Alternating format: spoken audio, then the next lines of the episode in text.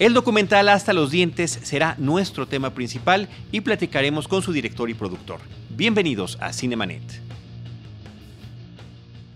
El cine se ve, pero también se escucha. Cinemanet. Con Carlos del Río, Enrique Figueroa, María Ramírez, Diana Gómez y Roberto Ortiz. Cine, cine, cine y más cine. Bienvenidos. Cinemanet. Arroba Cinemanet en Twitter, facebook.com diagonal Cinemanet, Cinemanet 1 en Instagram y Cinemanet 1 en YouTube son nuestras redes sociales. Este es un espacio dedicado al mundo cinematográfico. Yo soy Carlos del Río, les doy la más cordial bienvenida a nombre de Paulina Villavicencio, que es nuestra productora general, de Uriel Valdés, nuestro productor de cada uno de los episodios de nuestro programa, y eh, le doy un saludo cordial a Enrique Figueroa Naya, que una vez más está aquí parte del equipo Cinemanet. Mi estimado Charlie, muy bien, muy contento de estar una vez en más aquí en Cinemanet. Saludo a la gente que nos escucha, a la gente de Cinemanet, Urisman, Charlie.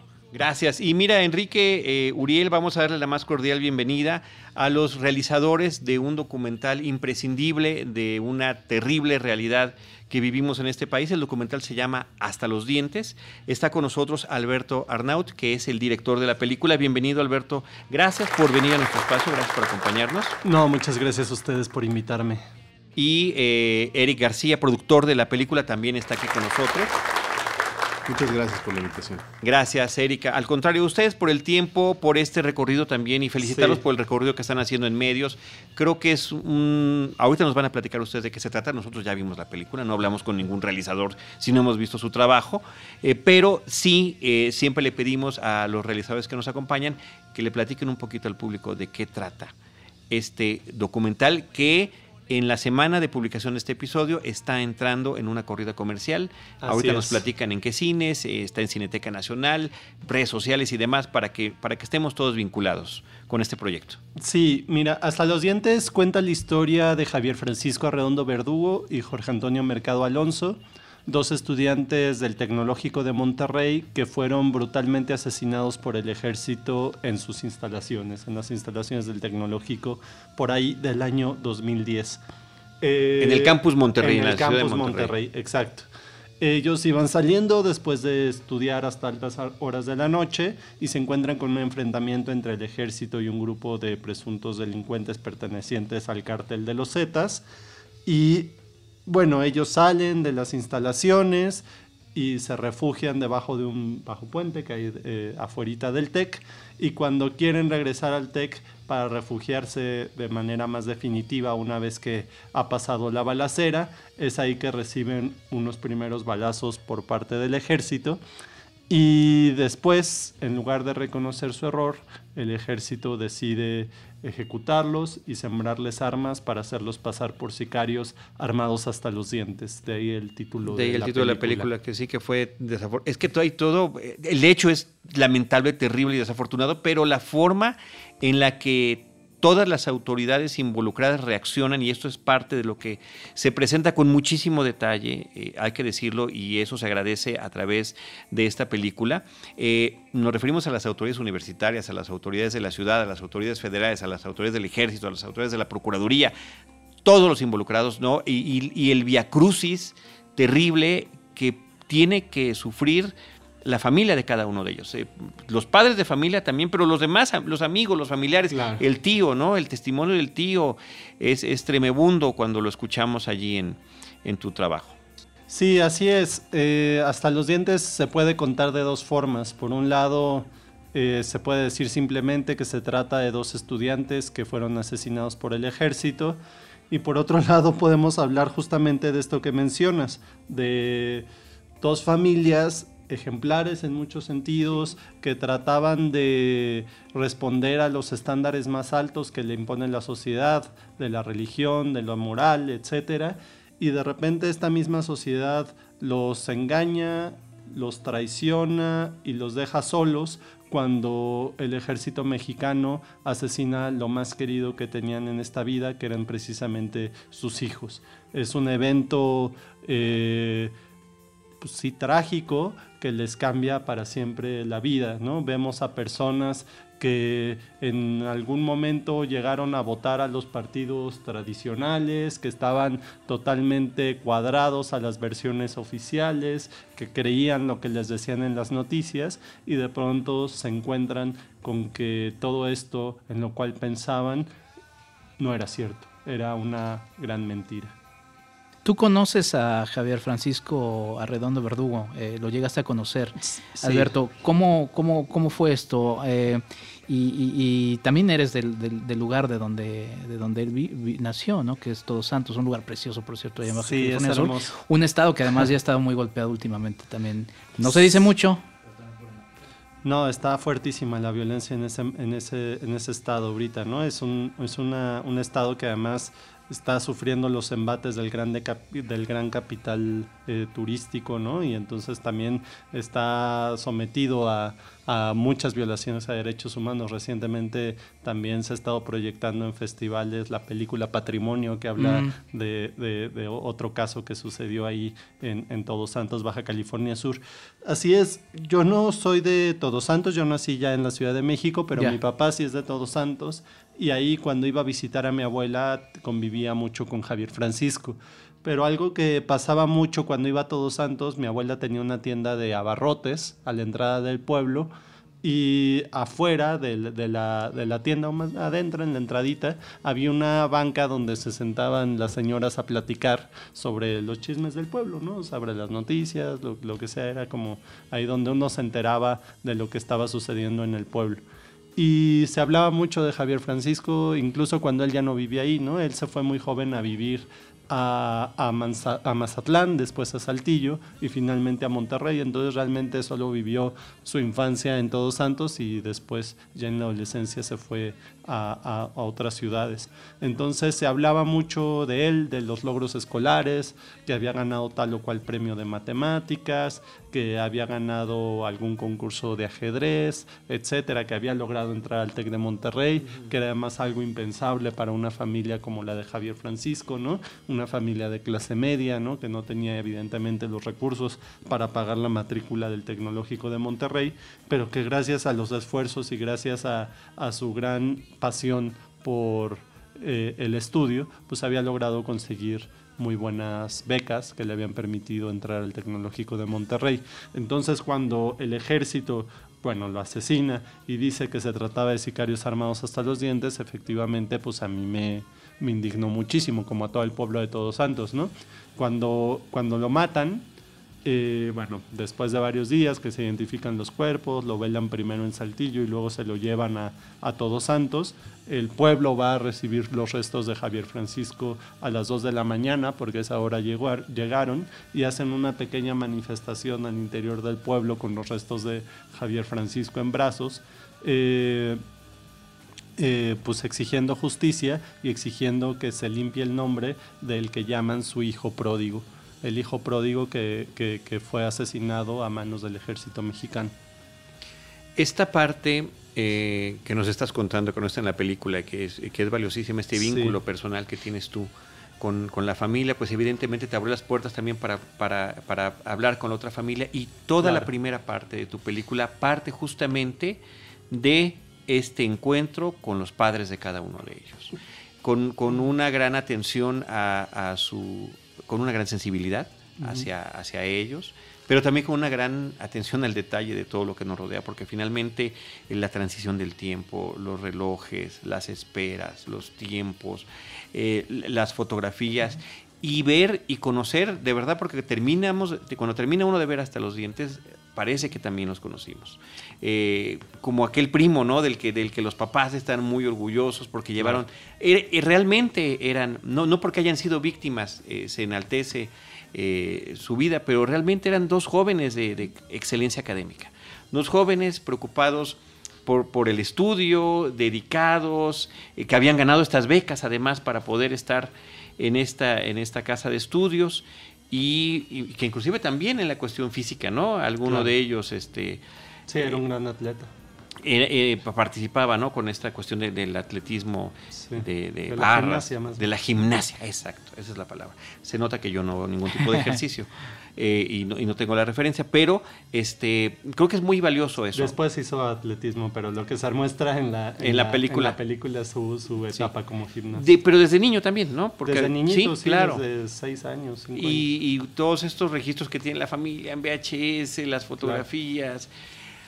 Eh, pues es, me parece que es muy valioso y, qué tan complicado y difícil. Tú habiendo conocido a uno de ellos, habiendo conocido a la familia, y, pero también involucrarte con la familia del otro compañero, de su amigo.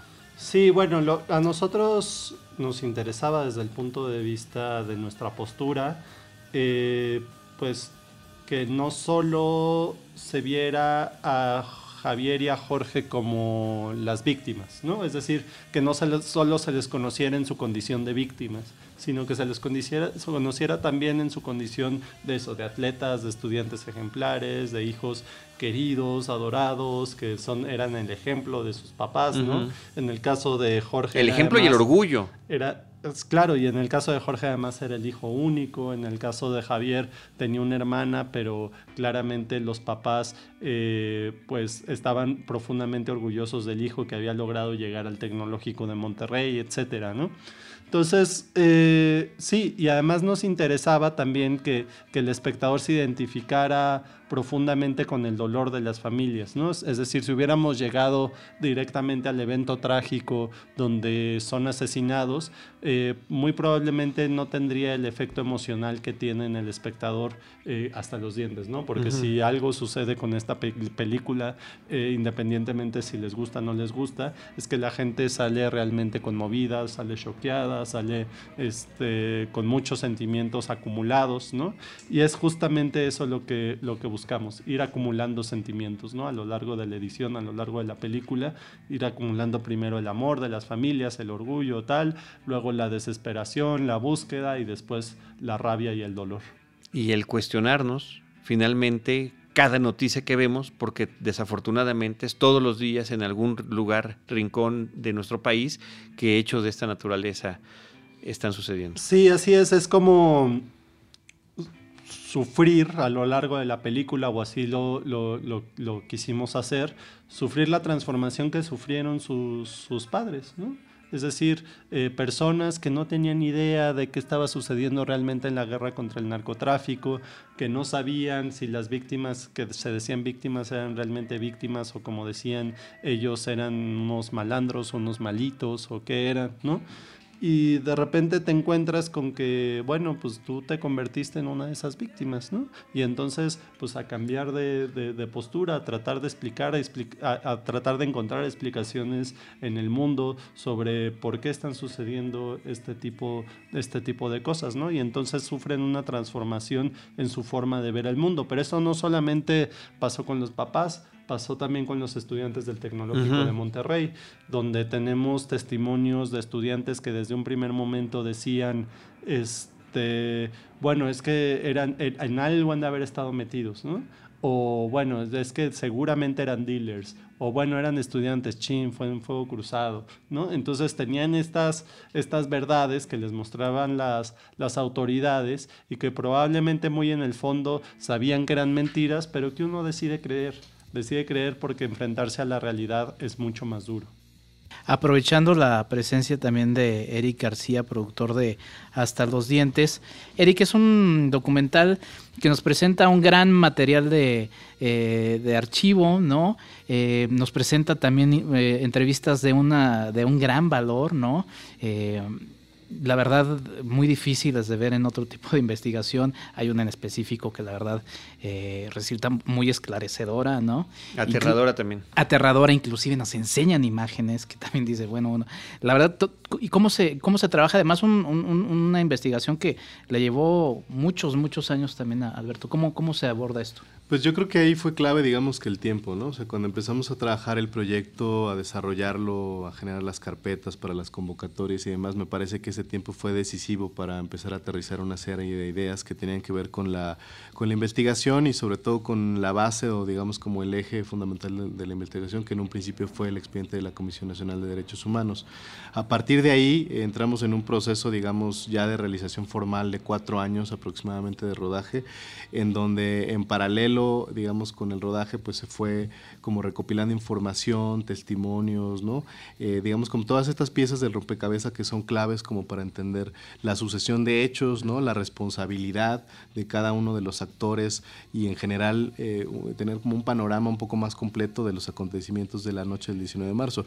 La verdad es que conforme se fue, eh, digamos, concretando este segundo bloque, ya muy en colaboración con el editor de la película, con Pedro García, pues eso nos permitió ir, ir y volver a Monterrey en varias ocasiones y darnos cuenta como del material de archivo que hacía falta.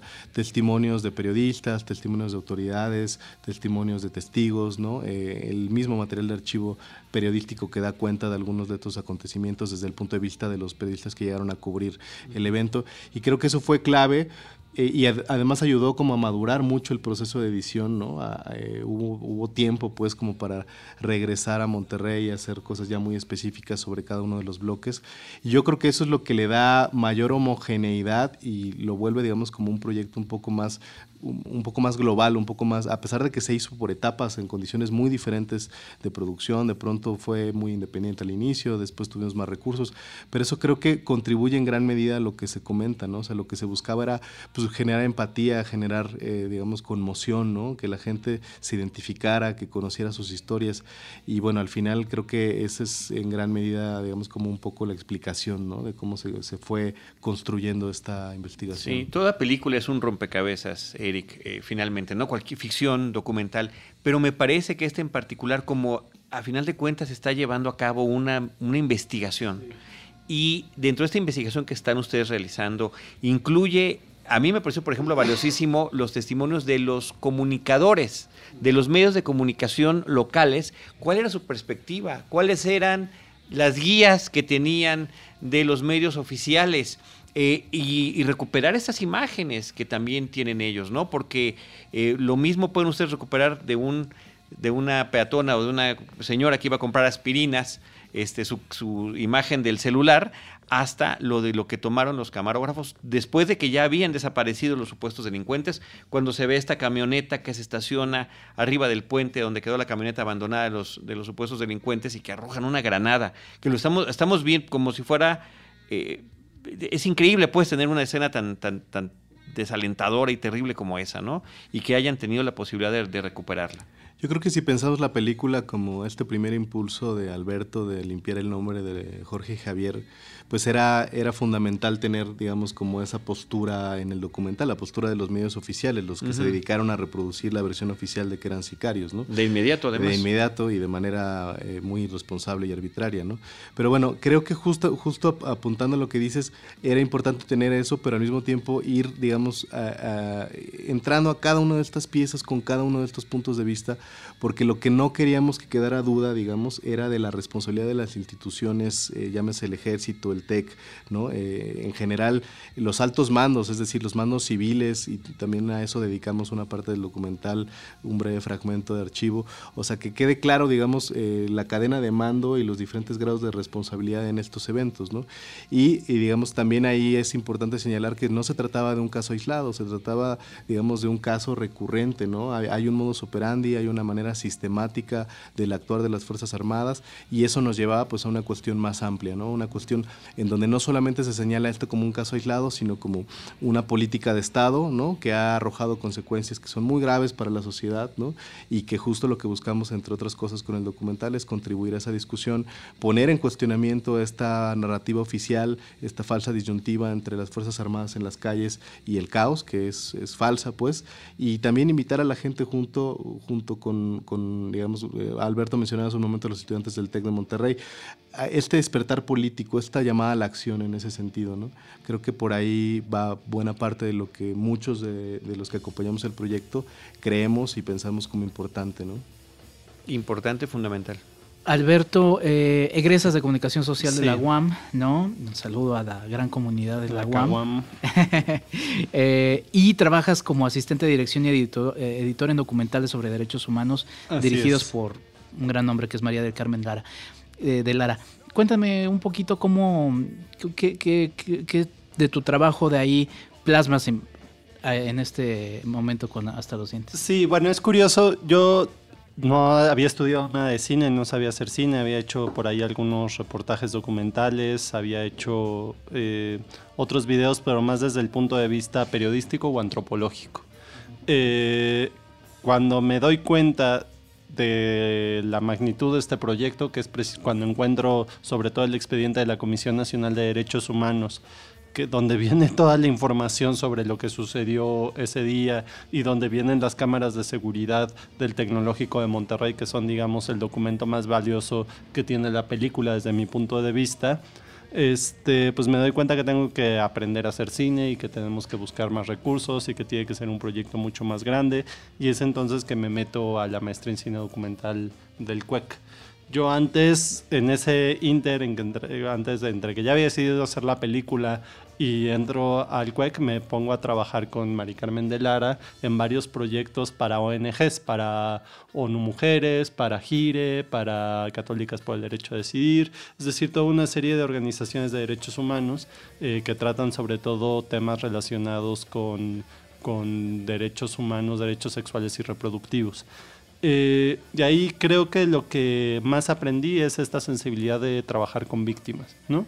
Es decir, que tú no puedes lucrar y no puedes ser un mercenario de la vida de las víctimas, ¿no? Y sobre todo tienes que cuidar mucho no revictimizarlas, ¿no? Es decir, son personas que ya han sufrido mucho, que ya han pasado por procesos muy cabrones ¿no? en sus vidas y que tú tienes que estar ahí en todo caso para ayudarlos, para ayudarlos a salir de esa situación de victimización, para ayudar a resarcir un poco del daño que les, que les hicieron y no puedes eh, llegar ahí y abusar de ellos y sacarles solo la información, hacer lo que se ha comenzado a llamar el extractivismo cinematográfico, que es llego, te exploto, te, te mm. saco toda tu información y luego te abandono y a ver qué. Importante que lo destaque Alberto. Sí, y, y eso, por eso por eso siempre hemos trabajado con las familias, queremos que las familias estén contentas, que estén satisfechas con nuestro trabajo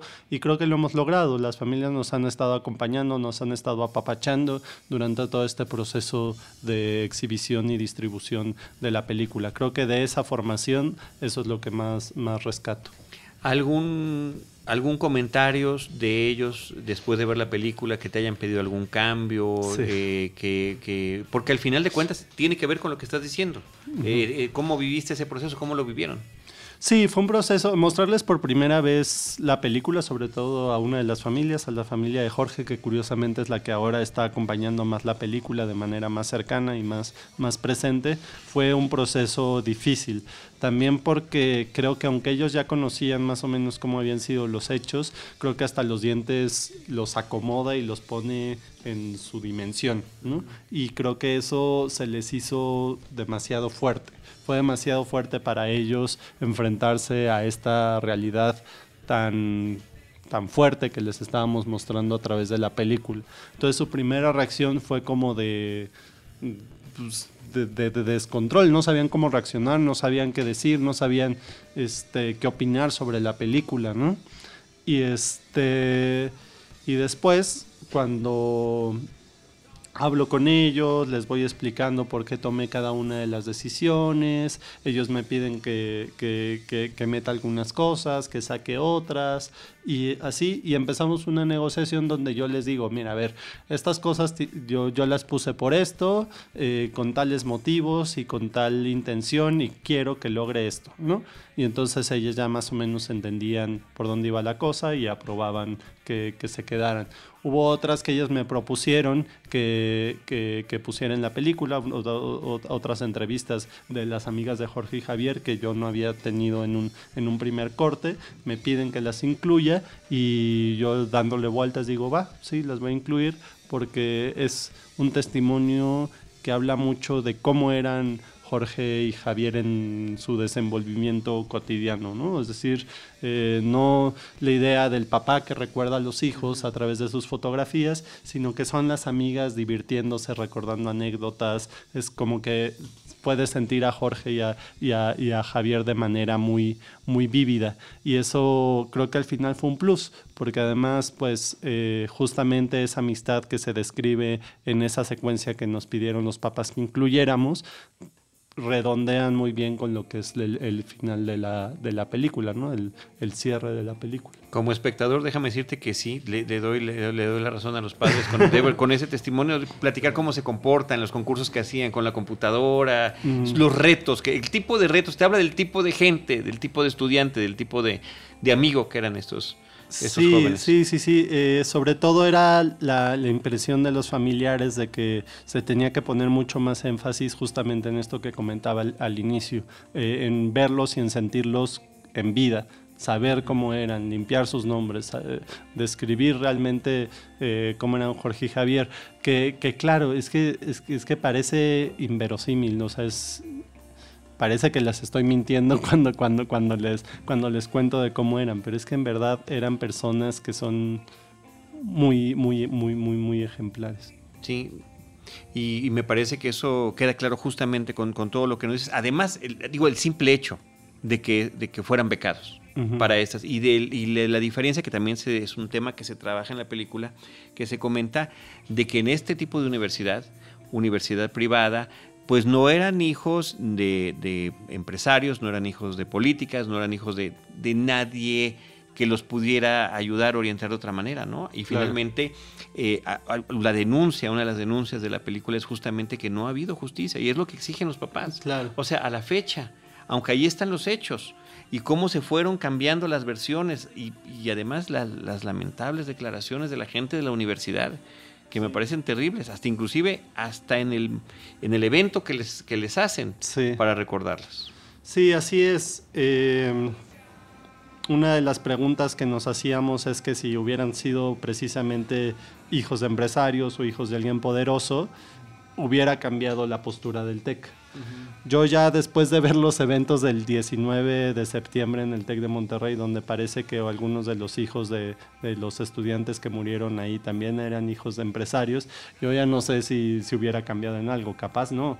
O sea, capaz eh, hubieran reaccionado más o menos de la misma forma. Ya no estoy, ya no estoy seguro de que hubiera pasado. Se, refiere, Alberto, a, los hechos del 19 de septiembre del 2017, el temblor y, las partes de las instalaciones y puente que se cayó. Sí, en el los, los, puentes del Tecnológico de Monterrey que se cayeron, donde el Tecnológico de Monterrey reaccionó de una manera muy similar. Sí. Eh, primero porque negó a los papás que, que sus hijos hubieran fallecido, ¿no? Es decir, eh, hubo un lapso de 12 horas donde los papás de uno de los, de los de las personas que en ese momento estaban desaparecidas, que no las encontraban, eh, no tuvieron noticias de sus hijos y resulta que el TEC ya los había encontrado 10 horas antes, ¿no?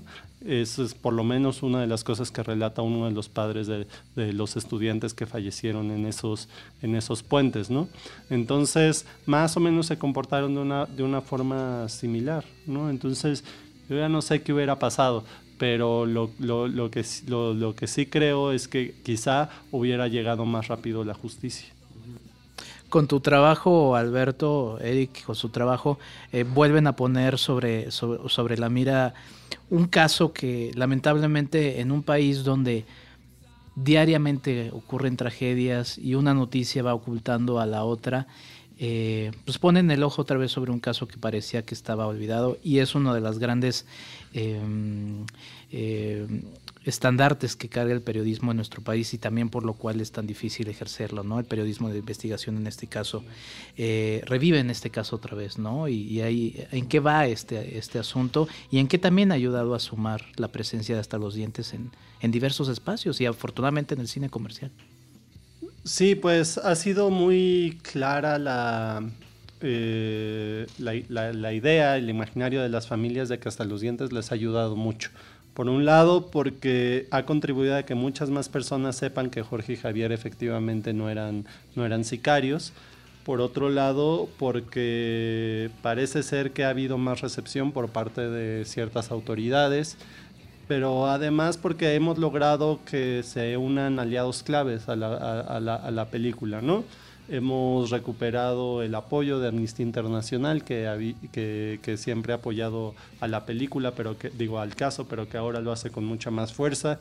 Eh, hemos recuperado el apoyo, o hemos más bien obtenido el apoyo de la ONU de la Organización de Naciones Unidas, eh, su Oficina de Derechos Humanos aquí en México, que también nos ha estado apoyando con mucha fuerza, y de una serie de colectivos y organizaciones de derechos humanos que están todas metidas dentro del colectivo que se llama Seguridad sin Guerra porque hemos de decir que hasta los dientes es solo un caso paradigmático que busca no solo justicia para el caso de Jorge y Javier, sino también contribuir a la discusión pública en torno al modelo de seguridad que se debe seguir en, en la siguiente administración. ¿Qué es el tema? Es el tema que ha perseguido a los últimos dos sexenios y que es el tema principal del próximo, ¿no? Sí, así es. Por eso era pa para nosotros tan importante que se estrenara en este contexto y por eso agradecemos mucho el apoyo de la distribuidora que es, que es ambulante, de que nos haya permitido llegar a salas tan rápido, ¿no? Porque nosotros estrenamos hace cuatro meses justamente en ambulante y, uh -huh. y ahorita ya estamos eh, a punto de estrenar en salas comerciales. Eh, nos gustaría, Eric, que nos platicaras cuáles son estas salas comerciales, cuáles son los espacios, porque también estará en Cineteca Nacional, ¿En dónde puede ver eh, el público la película Hasta los Dientes? Claro, con mucho gusto. Pues eh, Hasta los Dientes eh, forma parte, formó parte todavía de la fiesta del cine mexicano, más de 400 salas a lo largo de todo el país. Y a partir del 14 de septiembre ya empieza su circuito comercial en Ciudad de México, Monterrey, Guadalajara, Morelia, Guanajuato y Jalapa. En Ciudad de México estarán Cinépolis Diana, Cinépolis Universidad, Casa del Cine, Le Cinema Eiffel, Cinema Tonalá, Cineteca Nacional. Monterrey, que es otra de las sedes fundamentales para esta película, estará justamente en Cinépolis Las Américas Monterrey y Cinépolis Galerías Monterrey, la Cineteca de Nuevo León. Guadalajara es eh, Centro Magno, que es eh, bueno un clásico, digamos, como del Festival de Guadalajara. Guanajuato, Cine La Mina. Y Morelia, Cinépolis Plaza Morelia, que también es el del festival. En Jalapa estará en Cinépolis Plaza Las Américas, Jalapa. Toda esta información la pueden checar en ambulante.org. Ahí viene la programación también de la película. Y en nuestro sitio de Facebook, que es Hasta los Dientes Documental. Ahí vamos actualizando fechas, sedes, horarios, actividades, eh, digamos, demás acontecimientos de la película, notas de prensa. Entonces le pedimos a la gente pues que se sume, que nos apoye, ¿no? que vaya a ver la película, que si le gusta la recomiende. Y además que nos ayude con el tema de la petición porque como decía Alberto esta película viene acompañado de una de, de, digamos como de este esfuerzo de esta campaña de incidencia que acompañan todas estas organizaciones y que tiene como uno de sus instrumentos una petición justamente para exigir verdad justicia y reparación para las familias. Eh, la pueden encontrar en alzatuvoz.org diagonal estudiantes. Justamente es eh, me parece una herramienta importante que acompaña ahora la película y que invitamos a toda la gente a que participe y estamos dejando en el post de este episodio en cinemanet.com.mx el, todos estos links que nos está mencionando Eric para que ustedes puedan acceder a ellos, eh, para que vean la película, para que sepan dónde verla, los horarios y también, si gustan, eh, acompañar a esta, a esta iniciativa. Sí, así es, que nos apoyen, que apoyen a las familias, que difundan. Muy bien, pues no sé si tiene algún comentario final, Eric.